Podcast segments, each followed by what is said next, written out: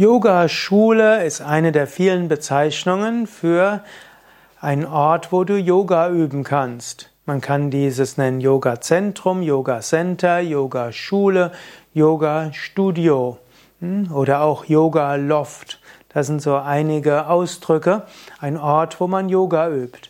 Alle haben gemeinsam, dass dort ein ein oder mehrere Yogaräume sind. Das ganze Studio, die ganze Schule ist ausgerichtet auf das Unterrichten von Yoga. Die Räume sind so dekoriert, dass sie der Yoga-Praxis zuträglich sind.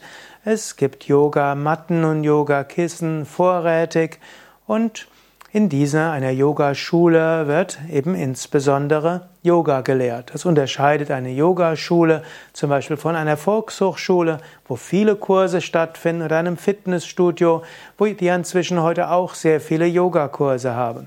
Also eine Yogaschule spezialisiert auf Yoga, eventuell gibt es auch Meditation, Entspannungstechniken oder Pilates, aber doch Yoga steht im Zentrum.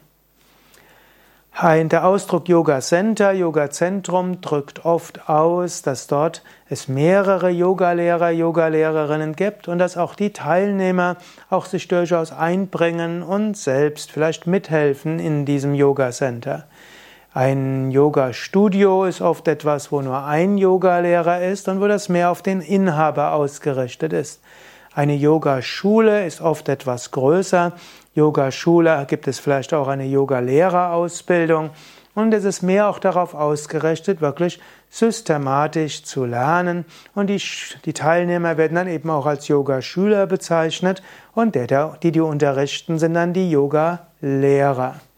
Das sind kleine Unterschiede in der Terminologie, aber de facto werden in Deutschland die Ausdrücke Yogaschule, Yoga Center, Yoga Zentrum, Yoga Studio letztlich austauschbar verwendet.